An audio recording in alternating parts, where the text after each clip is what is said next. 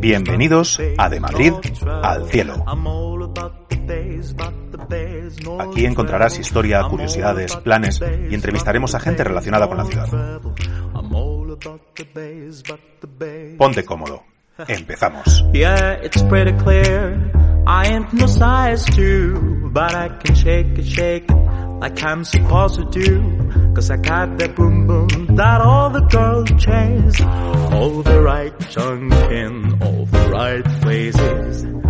Bienvenidos al segundo programa de De Madrid al Cielo. Hoy tenemos un colaborador nuevo que nos empezará a acompañar en los próximos programas y los temas que trataremos serán el Madrid árabe, las Torres de Colón y, como siempre, eh, planes, sitios donde ir y cosillas así. Así que nada, bienvenido, Cas. Hola, ¿qué tal a todos? Eh, pues nada, yo soy el administrador de Itzol Madrid. Eh, como ya os conté, pues eh, bueno, próximamente, desde ahora me podéis escuchar por aquí. Y nada, dar las gracias a todos los colaboradores de este programa por permitirme, nada, comentar cositas que nos gusten a todos de Madrid, aprender todos juntos y nada, espero aportar mi granito de arena, ir mejorando con, con los programas y divertirnos todos mucho. Bienvenidísimo, Cas. Seguro que, vas a aportar un montón y estamos súper contentos de, tenerte aquí. ¿Qué tal a todos? Eh, soy Laura de Derruta por Madrid y como bien ha dicho Álvaro, pues vamos a profundizar un poquito más por los orígenes árabes de esta, de esta nuestra maravillosa capital. Hola a todos, soy Aurora de Aurotour Madrid y tengo muchísimas ganas de hablar del origen de, de Mairit. ¿Y tú Álvaro, cómo estás? Pues muy bien, tenía ya ganas de, grabar el segundo programa. Eh, yo soy Álvaro, de Pasea Madrid, y vamos a empezar. Así que empezaremos, como decíamos, con el Madrid árabe. Laura, ¿qué tienes que contarnos? Bueno, pues hoy vamos a hablar un poquito de los orígenes eh, madrileños. Es verdad que esta es una de las etapas históricas que más me gustan de todas, quizás un poco la más desconocida o, sobre la que menos se ha profundizado y sinceramente creo que tiene eh, muchísimo, muchísimo intribulis y creo que de verdad que, nos puede sumar mucho a todos los madrileños. Voy a comenzar diciendo una, como ya sabéis, me encantan las curiosidades, o sea que voy a empezar con una de ellas. Eh, y es que Madrid es la única capital europea que tiene orígenes y denominación que están vinculadas al mundo árabe. No sé si sabíais esto, pero desde luego a mí me resultó súper curioso cuando empecé a, estudiar la historia árabe de Madrid. Yo no tenía ni idea.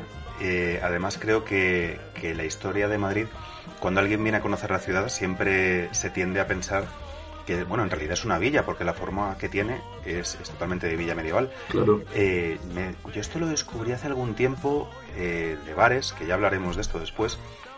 Pero es eso, la, la, topología que tiene la ciudad no es para nada árabe, aunque seguro que estoy metiendo la pata y algún vestigio queda. Sí, vestigios, vestigios quedan, por supuestísimo. Luego los voy a comentar por si hay algún eh, oyente curioso que quiera ir a, ver estos, estos restos árabes que, quedan en nuestra maravillosa ciudad. He de comenzar, obviamente, por el principio de todo, y es que el Madrid árabe está fundado a mediados del siglo IX por el emir eh, Mohamed I de Córdoba y decir que esta ciudad pues no comenzó siendo una ciudad como tal, sino que comenzó siendo un enclave militar, el enclave militar de la marca media de, aquella, de aquella Hispania, eh, que básicamente el, propósito, el propósito de este enclave militar era defender, eh, defendernos contra, bueno, contra los contra los cristianos del norte que querían obviamente conquistar eh, Toledo. ¿En qué época estamos hablando? Estamos hablando de mediados del siglo IX. Todo comenzó con una atalaya, qué bonito, mm. desde luego. ¿Queda, ¿Quedan vestigios de la atalaya? ¿Se puede...? Creo que sí, ¿no? A ver, quedan, quedan bastantes cosas eh, árabes en, en, todo lo que es la comunidad de Madrid, pero en el centro-centro... lo que es en el centro, que también es verdad que quedan bastantes cositas. Eh, si queremos eh, visitar algo, pues puede ser perfectamente el, el parque del emir de Mohamed I, eh, que está al ladito de la Almudena. y que curiosamente cuando vas allí ves la muralla y dices, bueno, pues tampoco era tan alta, o sea, que la veo así, bueno, pues, pues se puede invadir perfectamente, pero no, no, o sea, en realidad era, el doble. claro, De, hecho, dicen que cuando Álvarez Gato eh, trepa a la muralla, ¿no? que fue el que consiguió entrar al Madrid musulmán, a Madrid, eh, era, le llamaban el gato porque de verdad que se pegaba a la muralla y como la muralla era tan alta consiguió trepar y, colarse. Pero realmente fue muy difícil y por eso a los madrileños se les llaman gatos. Por eso ¿Se, llamaba Álvarez, Gato? Le llamaban el gato. Porque parecía un gato de lo que trepaba. Eso es lo que dicen, pero es que hay tantas teorías. Yo lo que había escuchado es que, que, esta teoría, lo investigaré después, lo que había escuchado es que eh, solo los conocedores de la ciudad con un nivel brutal eran capaces de encontrar los recovecos por los que se podía acceder a Madrid por la muralla. Entonces se les, se les consideraba gatos porque eran muy ágiles y, solo esos ágiles eran de la ciudad y por tanto pues eso tenía sentido que, se les llamara gatos. Qué curioso. sí, sí, sí. No tenía ni idea. Yo lo que tengo entendido es que desde que se, llegaron los cristianos, desde ese momento, como fue gracias a ese señor, que además la calle Álvarez Gato la tenéis muy cerca de Sol, eh, al ladito, y ah. además está llena de bares, es una zona muy buena para tomar algo. Y, la verdad que se supone que gracias a ese hombre mm, se conquistó la ciudad y pasó a ser cristiana y por eso desde entonces a todas, todas las personas que nacieran en la ciudad de Madrid se les iba, y se les iba a llamar gatos. Pero estamos hablando ya de la conquista de la ciudad por parte de los cristianos. Y, estamos y antes de esto, Laura nos va a hablar de qué pasaba con este Madrid y qué había que hacer. Bueno, simplemente comentar una cosita. La verdad es que eh, sobre los orígenes del nombre de Madrid, hay tantas teorías eh, como calles tenemos actualmente. Pero voy a, voy a, nombrar una que es eh, Mairit, que viene de Mairas, que básicamente son los viajes del agua. Como ya sabéis, eh, los árabes eh, eran súper avanzados en todo lo que tenía que ver con la agricultura. Eh, muestra de ello, bueno, pues tenemos los numerosos palacios a lo largo de toda España, Córdoba, Granada, de verdad, o son, eran maravillosos en, en el arte de la agricultura.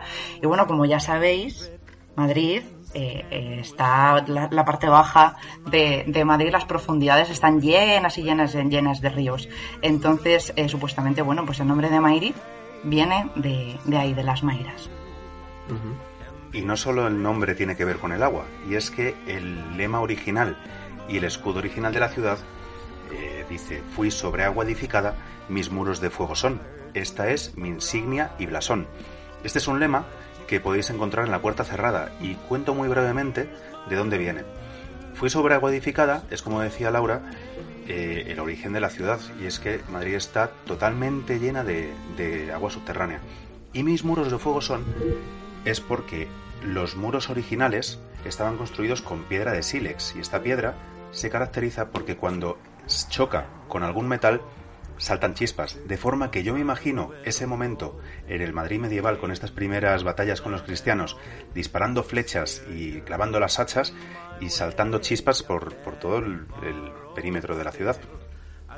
De hecho, si queréis ver roca sílex en el Museo de los Orígenes, en la casa de San Isidro, eh, al ladito de la Plaza de la Paja, tenéis una roca de sílex para que veáis el color. O sea que en realidad, si vais al parque del Emir Mohamed I, hay que tener en cuenta que la muralla, por más que eh, seamos gatos en realidad, no, y, creamos que podemos treparla, en realidad era el doble. Y luego aparte también hay que tener en cuenta los ríos subterráneos que, como bien ha dicho Álvaro, eh, bueno, pues eh, ese, ese claim, ese eslogan de Madrid, pues viene, viene de ahí.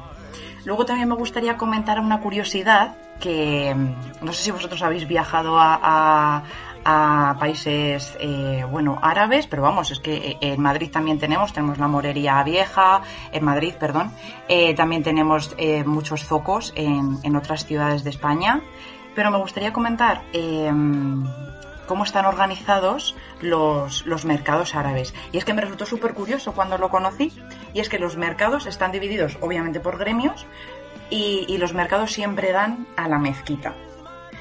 lo que está más cerca de la mezquita es todo aquello que nos puede alimentar eh, el alma y el espíritu.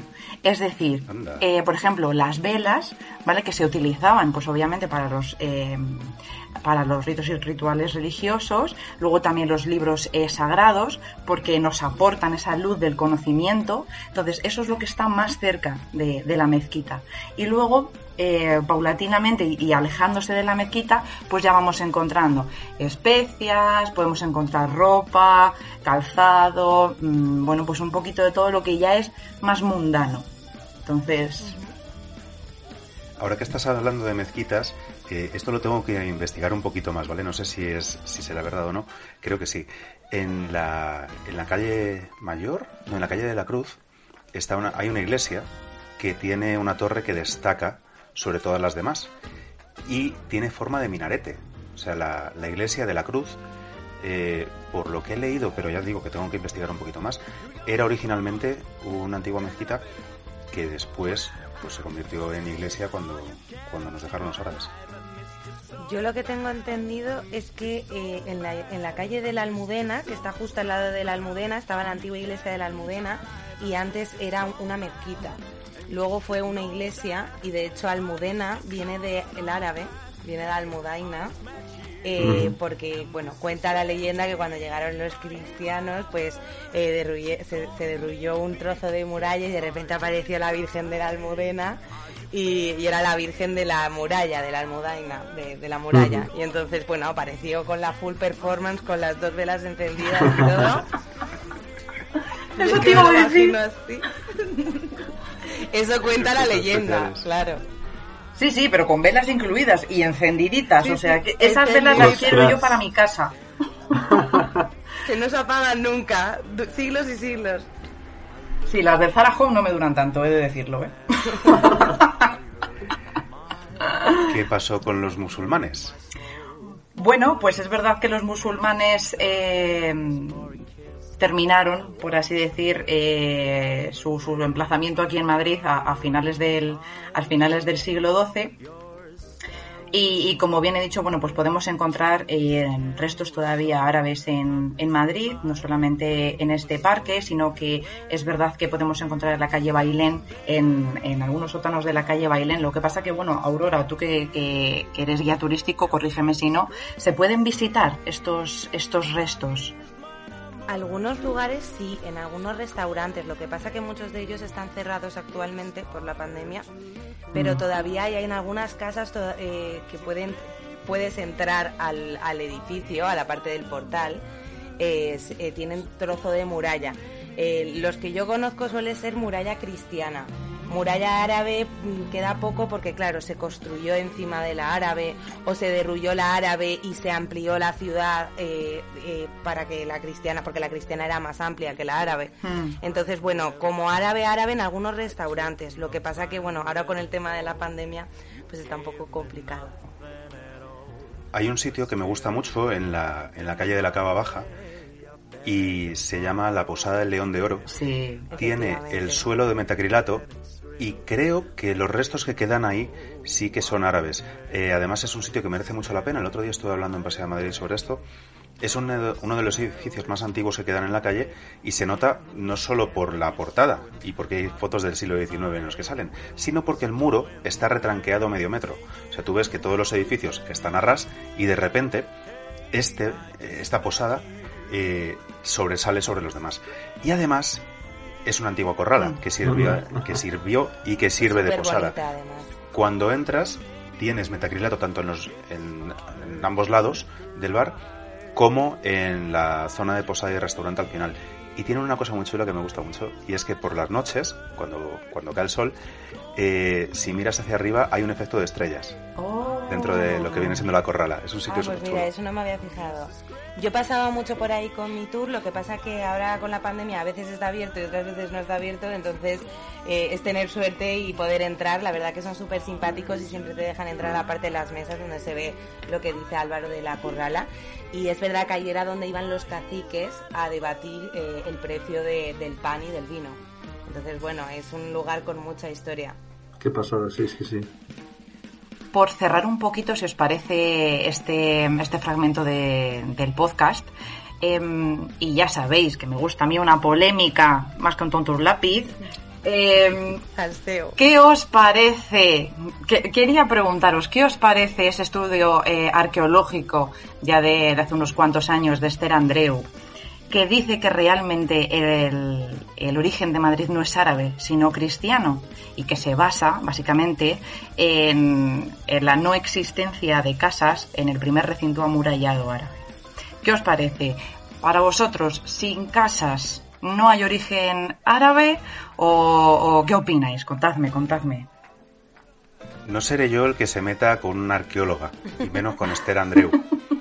Pero igual que los primeros asentamientos de Tetuán son de origen militar, Tetuán de las Victorias, y se considera ese como el nacimiento del barrio, bueno, del pueblo, que luego se convertiría en barrio, a mí me vale. A mí que hubiera un asentamiento militar alrededor del cual se empieza a hacer un poco de vida, me parece fantástico y creo que sí que debe ser el origen. Es el primer asentamiento más o menos estable. Alrededor de, todos estos destacamentos militares árabes empezarían a haber eh, casas, posadas, bares y creo que ese es el origen del principio. Pero bueno, no seré yo quien le diga nada a esta señora. Aurora, ¿qué opinas? Cas, mojate si quieres. Cas, habla un poquito. No, yo, yo creo, a ver, realmente tampoco quiero contradecir, ¿no? La opinión de una experta.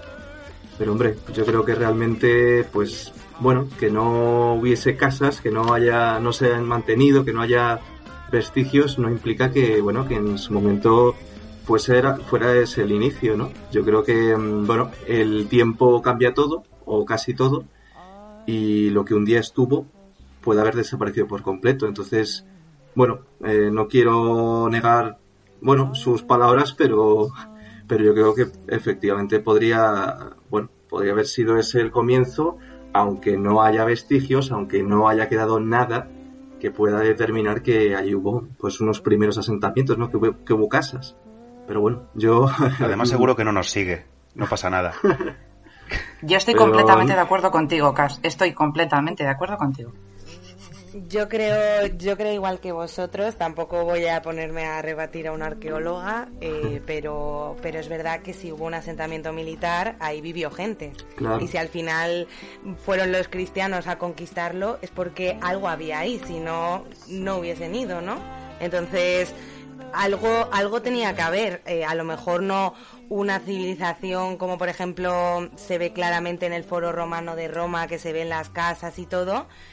O a lo mejor lo que dice Nico, que ha desaparecido, que también puede ser. Pero sí que creo que, mm. yo sí que creo que el origen es, es árabe. O sea, desde mi, desde mi opinión. Me lo quiero imaginar. Lo dice, lo dice también el nombre. Efectivamente. Y muchas palabras que tenemos. Eh, Almudena, eh, Alcázar, eh, que era el antiguo palacio, todo viene del Al. Al final, mm, España mm, no podemos negar nuestras raíces árabes. Supuestamente se decía que es que dormían en jaimas. Entonces, que como dormían en jaimas, por eso no se han encontrado ah, casas. Yo de verdad estoy completamente de acuerdo que no se puede contradecir. Bueno, se puede contradecir porque yo, de hecho, lo voy a hacer ahora. Voy a contradecir a Esther Andreu. Lo siento, Esther Andreu, no estoy de acuerdo contigo. Yo creo que si no hay casas, eh, bueno, pues precisamente por lo mismo que ha podido decir Cas o lo mismo que ha podido decir mis compañeros, eh, el paso del tiempo todo lo cambia. Entonces, que no quede algo no significa que no lo haya. Y aprovechamos, aprovechamos para invitar a Esther Andreu a que se pase por aquí y echamos unas cañas. Bienvenida. Quería, quería comentar por quería comentar por último que si estáis interesados en la cultura árabe, merece mucho la pena visitar la Casa Árabe. Está eh, ¿es Goya? bueno, está, en la esquina, en la esquina del Retiro. Es, eh, son las antiguas escuelas Aguirres. Es un edificio precioso, tiene una arquitectura que a mí me recuerda mucho. Pues eso, no sé si tendrá, si estará inspirada. No creo que, sea árabe originalmente, pero este edificio tiene que ser mucho más moderno. Pero sí. Es neomodejar. Está, está inspirado. Pero tiene todo el rollazo. y hace algunos años fui a un restaurante libanés que me parecía muy apropiado para estar en este sitio y hacen exposiciones de cultura árabe y está bastante bien. Así que, si os parece, si queréis aportar alguna cosa más sobre el cultura árabe, sobre el tema, Aurora. Pues mira, yo os voy a comentar una curiosidad que resulta que en el mercado de la cebada, eh, cuando era época árabe, era donde, donde estaba el cementerio árabe. Y, y, ahí estuvo enterrada mucha gente desde el siglo IX hasta aproximadamente el siglo XVI. Eh, luego, bueno, pues no podemos decir nada eh, comparado con la actual Almudena, pero ahí subterráneamente quedan muchos huesos de, seres humanos y de hecho muchas veces dicen que hay espíritus. Otro de los lugares encantados de y no se, no se ha estudiado nada, no se ha revisado la zona por si se puede hacer ahí un pequeño museo. Bueno, que al final eso ¿no? Son vestigios y es parte de historia, ¿no? Eso sería una atracción como Porque está construido justo encima. Sí, sí, tienes toda la razón, pero como está construido justo encima de la cebada, pero lo mismo pasa con el Teatro de la Ópera. Sí, ¿no? Joder, qué pena. Sí. Sí. sería cargarse el teatro o cargarse el mercado de la cebada y y no creo que al ayuntamiento le haga mucha gracia. Esto, esto es como lo que pasó con el Four Seasons, que, que bueno, que muchos, eh, muchos blogs de Madrid se hicieron eco, que bueno, hubo restos, no sé decir exactamente de qué, pero bueno, en el aparcamiento del Four Seasons se han dejado vestigios, eh, no sé si es de una muralla o bueno, qué, qué estructura puede, puede ser, pero sí que es verdad que se ha eliminado parte, se eliminó parte y muchos medios se hicieron eco de, de esto, ¿no? Entonces es un poco lo mismo, ¿no? Que, que, que no opera y que, y que aquí, ¿no? En el mercado de la cerveza, que es una pena que no, bueno, que esa falta de interés a veces por mantener lo antiguo, joder, que puede ser una atracción cultural, pero brutal, brutal, de diferentes épocas. No solamente el Madrid de los Austrias, que es como el famoso, ¿no? Eh, al final, pero bueno, eh, yo no soy aquí el que toma las decisiones, solamente un poco lo que me gustaría. de acuerdo, ¿eh? Hmm, de acuerdo. Yo creo que antes o después se irá, se irá avanzando y conforme se va desarrollando la ciudad, pues como lo que está pasando en Gran Vía, se pondrá en valor cosas que van apareciendo, porque seguramente los dos, no sé si dos o tres años que llevamos de, obras del metro de Gran Vía para, para ver qué se hace con, con, la entrada original, pues esto a lo mejor en su día no tenía mucho valor, pero conforme va pasando el tiempo se va avanzando y, y se pone un poquito pues eso, será más protagonismo. Sí, como lo que quieren hacer ahora con, con eh, las columnas del metro de Madrid, no sé si lo habéis leído, que quieren volver a incorporar esas columnas antiguas que había sí, sí, y que ponía metro, quieren quieren quitar el antiguo, o sea, los los actuales carteles que hay y en algunos lugares poner una réplica quieren hacerlo en cuatro caminos. de las antiguas columnas.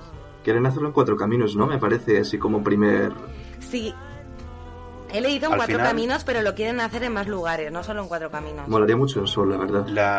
La, ciudad va viviendo y va evolucionando y creo que tan importante es lo que dejamos atrás como lo que se va haciendo.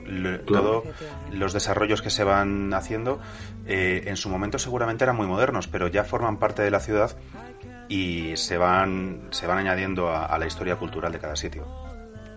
Y con esto creo que cerramos ya el tema musulmán y nos adentramos eh, una curiosidad que creo que, está bastante en boga ahora mismo.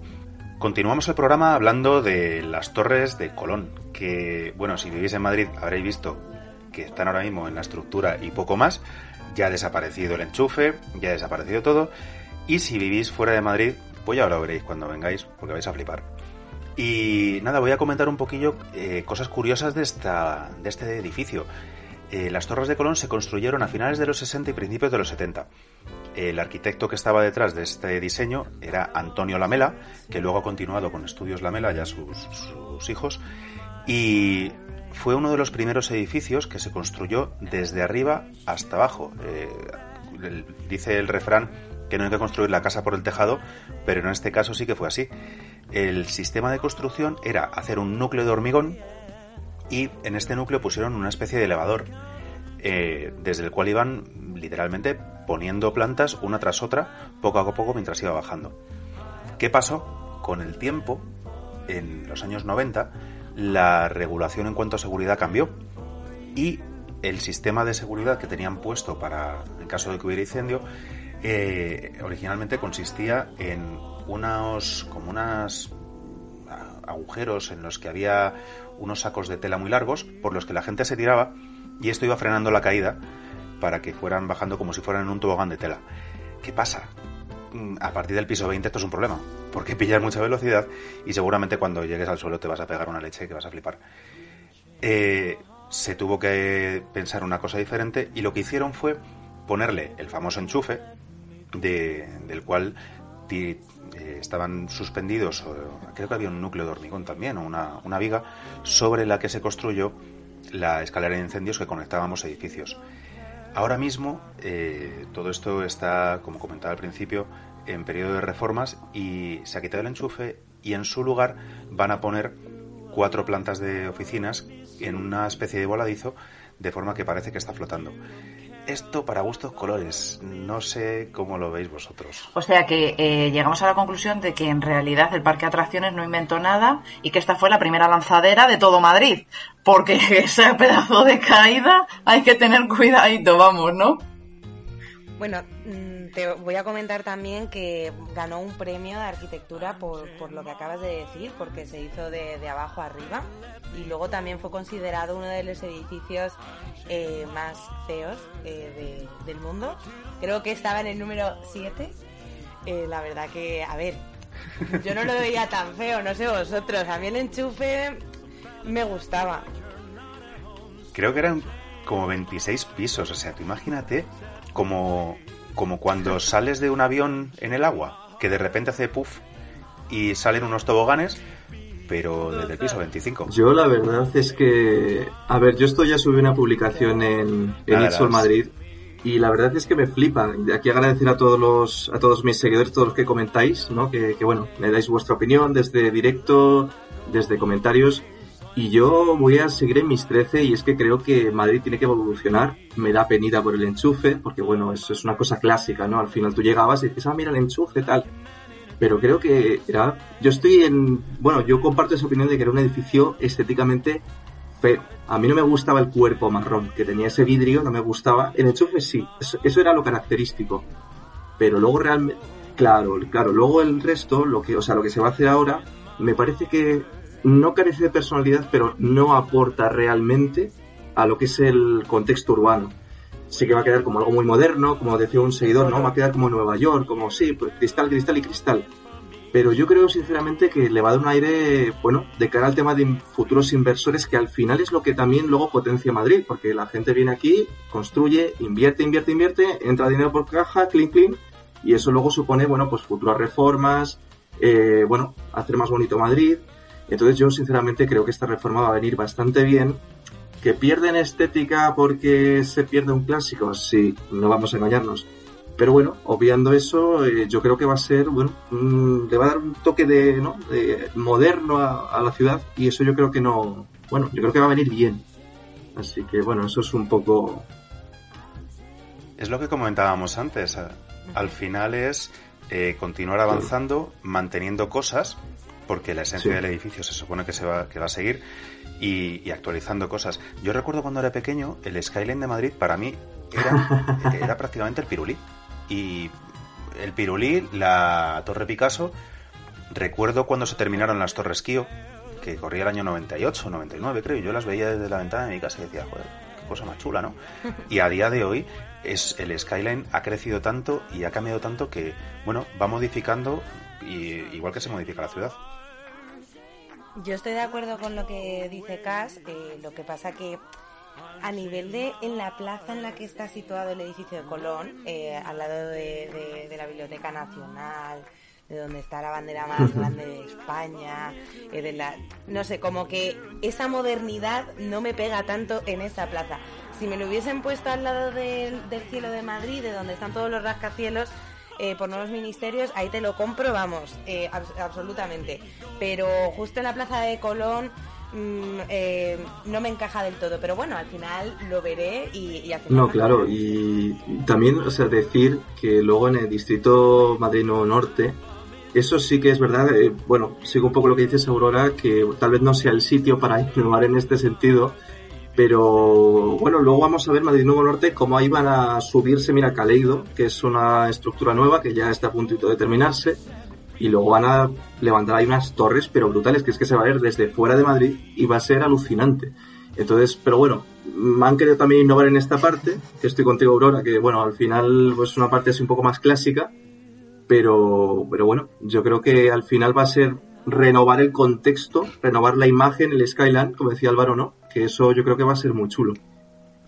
Informando al reportero desde el edificio Cálido, les digo que la semana pasada estuve por allí y está terminado. Además... Bueno, deja de hacer gilipollas. Además del edificio Caleido, es, eh, la forma de Madrid va a cambiar mucho. Están haciendo unas torres brutales eh, por la zona de Tetuán. Van a ser dos torres de las más altas de Madrid. Y, y, nada, ya veréis, porque esto, lo que comentábamos, es que sigue cambiando, va a seguir evolucionando. Eh, yo he tenido la oportunidad de vivir en Londres, he ido varias veces a Nueva York, y cada vez que voy es diferente. Tienes lo antiguo, pero sigue creciendo, sigue modificándose, y creo que es un síntoma de, la que, ciudad, de que la ciudad está viva eh, y que va cambiando. Exacto. Con esto no sé si queréis terminar con, con el edificio de Colón, y creo que Aurora tiene algunas cositas que contarnos. Sí, si queréis nos ponemos con los planes.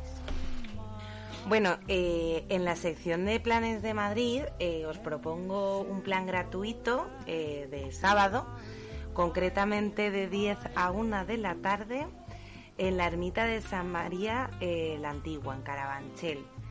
La verdad que, bueno, he ido esta mañana, solo está abierto los sábados por el tema de la pandemia. También tenéis al lado eh, el cementerio. He ido a grabar un vídeo en Eurotour que creo que me va a quedar muy guay y voy a subir próximamente, donde lo explicaré más detalladamente, pero básicamente es una de las eh, de la arquitectura que tenemos en la Comunidad de Madrid. eh, eh, con mejor conservado, ¿vale? De estilo románico mudéjar, del siglo XIII y es maravilloso. Por ahí se paseó San Isidro. De hecho, hay uno de- hay un pozo que no es exactamente el pozo donde oró el milagro con su hijo que está en el Museo de los Orígenes, ¿vale? Pero es otro pozo eh, y la verdad que es súper interesante. Lo han restaurado hace apenas un mes y, y es impresionante. Tenéis pinturas del siglo XV aproximadamente. Y la verdad que es muy bonito. El único así inconveniente que, que veréis cuando, cuando vayáis es que alrededor está lleno un poco de basura, eh, porque se ha vuelto el lugar de botellón. Bueno, pues yo vengo también con algunos planes, esta vez para ahor- ahorrarnos unos euritos, que yo creo que en esta época nos va a venir muy bien. Y es que Patrimonio Nacional pues ha ofrecido las entradas de Palacio Real al 50%, o sea, sí, que de 12 euros se queda en 6. Esta mañana, bueno, Aurora se ha venido para mis barrios, para Carabanchel, y yo me he ido para el centro. Y, y nada, la verdad es que, bueno, pues eh, por un poquito más, por dos euros más, eh, lo hemos complementado con la visita guiada. eh, y la verdad es que, bueno, pues el Palacio Real siempre es una gozada visitarlo. No sé cuántas veces he estado ya, pero es que no me canso, de verdad. Es que es majestuoso y lo recomiendo muchísimo. Y por seis euritos, pues la verdad es que yo creo que Claro. merece la pena. Lo leí el otro día y creo que voy a apuntar alguna cosa de estas. En cuanto a planes, eh, a mí me gusta mucho comer. Es que voy a parecer el gordo fanegas del podcast, pero es que es verdad. no pasa nada. Es que el otro, No, placeres te queremos de la en vida. el así. primer episodio, programa, estaba hablando de cocidos y bueno, yo en Pase a Madrid tengo una, una sección de tortillas. Y es que quería comentaros alguna de las mejores tortillas de Madrid. He estado... Me parece. Bienvenido. No voy a decir cuál me gusta más. Voy a hablar de cuatro sitios que me gustan mucho, pero no son como hijos para mí. Yo no podría elegir cuál está mejor. Así que las quiero a todas por igual y me parecen fantásticas y fabulosas, todas con sus cositas, porque no hay, no hay nada. Más hecha, menos hecha. No, no, no. El punto de cocción, ahí no hay más tutía. Entonces, las ponemos. El, el orden da igual, ¿vale? Voy a empezar hablando de Casa Dani. Casa Dani ganó el premio a la mejor tortilla de España varias veces. Dani sigue al pie del cañón. Y bueno, todo esto no está patrocinado, aunque acepto tortillas. Dani está al pie del cañón. Están en el Mercado de la Paz, en, en Serrano. Y es una tortilla fabulosa. Eh, la hacen vuelta y vuelta como 30 segundos, 60 como mucho y está riquísima. La siguiente es Juana la Loca. Ah, no, perdón. Laura, ¿querías comentar alguna cosa? ¿A vosotros qué os gusta más, la tortilla deshecha o bien a mí hecha? los ladrillos... Entre Yo creo que. Álvaro a mí los desecha, ladrillos ¿no? Los ladrillos no. No, yo entre medias. Yo soy más de, de, de hecha por fuera y por dentro. Si no jugosita, que esté ahí. Eso, que... Poco hecha. Tipo Betanzos, pero Yes, no tanto. yes. ¿Sabes? ¿Con cebolla o sin cebolla? Bueno, a mí me traes sin cuidado, la verdad. No me importa. No, aquí hay una España que tiene razón y una que no. La tortilla tiene que estar con cebolla muy hecha, pochadita, así. Estoy salivando, joder. O caramelizada. Ay, sabrosa. Rollo. Eh, la siguiente tortilla de la que quiero hablar es Juana la Loca. Juana la Loca es un sitio fantástico. Yo eh, había ido más veces sin saberlo y estuve ayer y me enteré de que era de que era esta la famosa tortilla. También está muy poco hecha, muy jugosa y están eh, al final de la cava baja. Están por la zona de allí.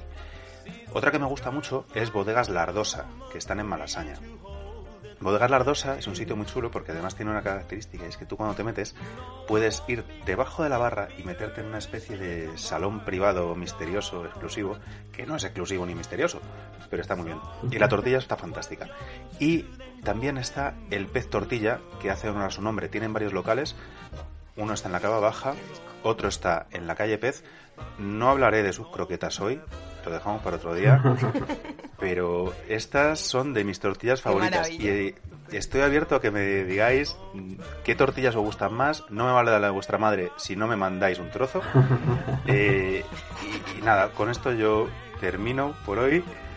No sé si queréis comentar alguna cosa más. Yo la del pez tortilla te la compro, la de Casa Dani te la compro y las otras dos me las voy a apuntar porque soy muy fan de la tortilla desechita. Yo las hago así, por cierto. Apunta, apunta. ¿Y, yo- te, ¿y te sale? Me salen de 10, es que te voy a mandar una. Y me haces publicidad. Pues de yo ruta por Madrid, besis.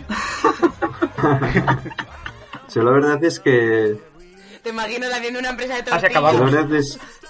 Oye, Yo no tengo ninguna preferencia, yo me quedo con todas un poco, ¿no? A mí la tortilla de patata me flipa, de pequeño la odiaba, o sea, eh, me resultaba asquerosa, no quería saber nada acerca de la tortilla, pero llegó un momento en el que me empezó a gustar y desde entonces, jope. Yo creo que tampoco me gustan los ladrillos, como dice Álvaro, pero, pero yo creo que la tortilla que me pongas la disfrutaré igualmente. Tengo amigos a los que le he mandado la, tor- la foto de la tortilla de, de, de Juana la Loca y me decían que, que eso estaba crudo, que tal. Mira, no tenéis ni idea de lo que es una tortilla. Ni idea. Con un poquito de pan. Y con esto creo que, que terminamos el segundo programa. Eh, nada, si, si os ha gustado, suscribíos. Eh, desde aquí se despide Álvaro de Pasea Madrid. Me despido, que tengáis muy buena semana. Aurora de Aurotour. Recordad que si os metéis en nuestros perfiles de Instagram, pues vais a encontrar muchísima más información. Y si os apuntáis a estos planes y nos recomendáis tortillitas, pues mandadnos un mensajito porque vamos a estar, o sea, más que bienvenidísimos y open para coger y para, para todas vuestras recomendaciones. Y también se despide Cas de Sol Madrid y nada. Sí, perdón. Claro, soy el nuevo colaborador. no, que sobre todo que esperamos todos que hayáis disfrutado muchísimo, que esto seguirá más y mejor, como suele decirse. Y nada, hasta la próxima. Bueno, nos despedimos. Que tengáis un buen día y ya sabéis, de Madrid al cielo.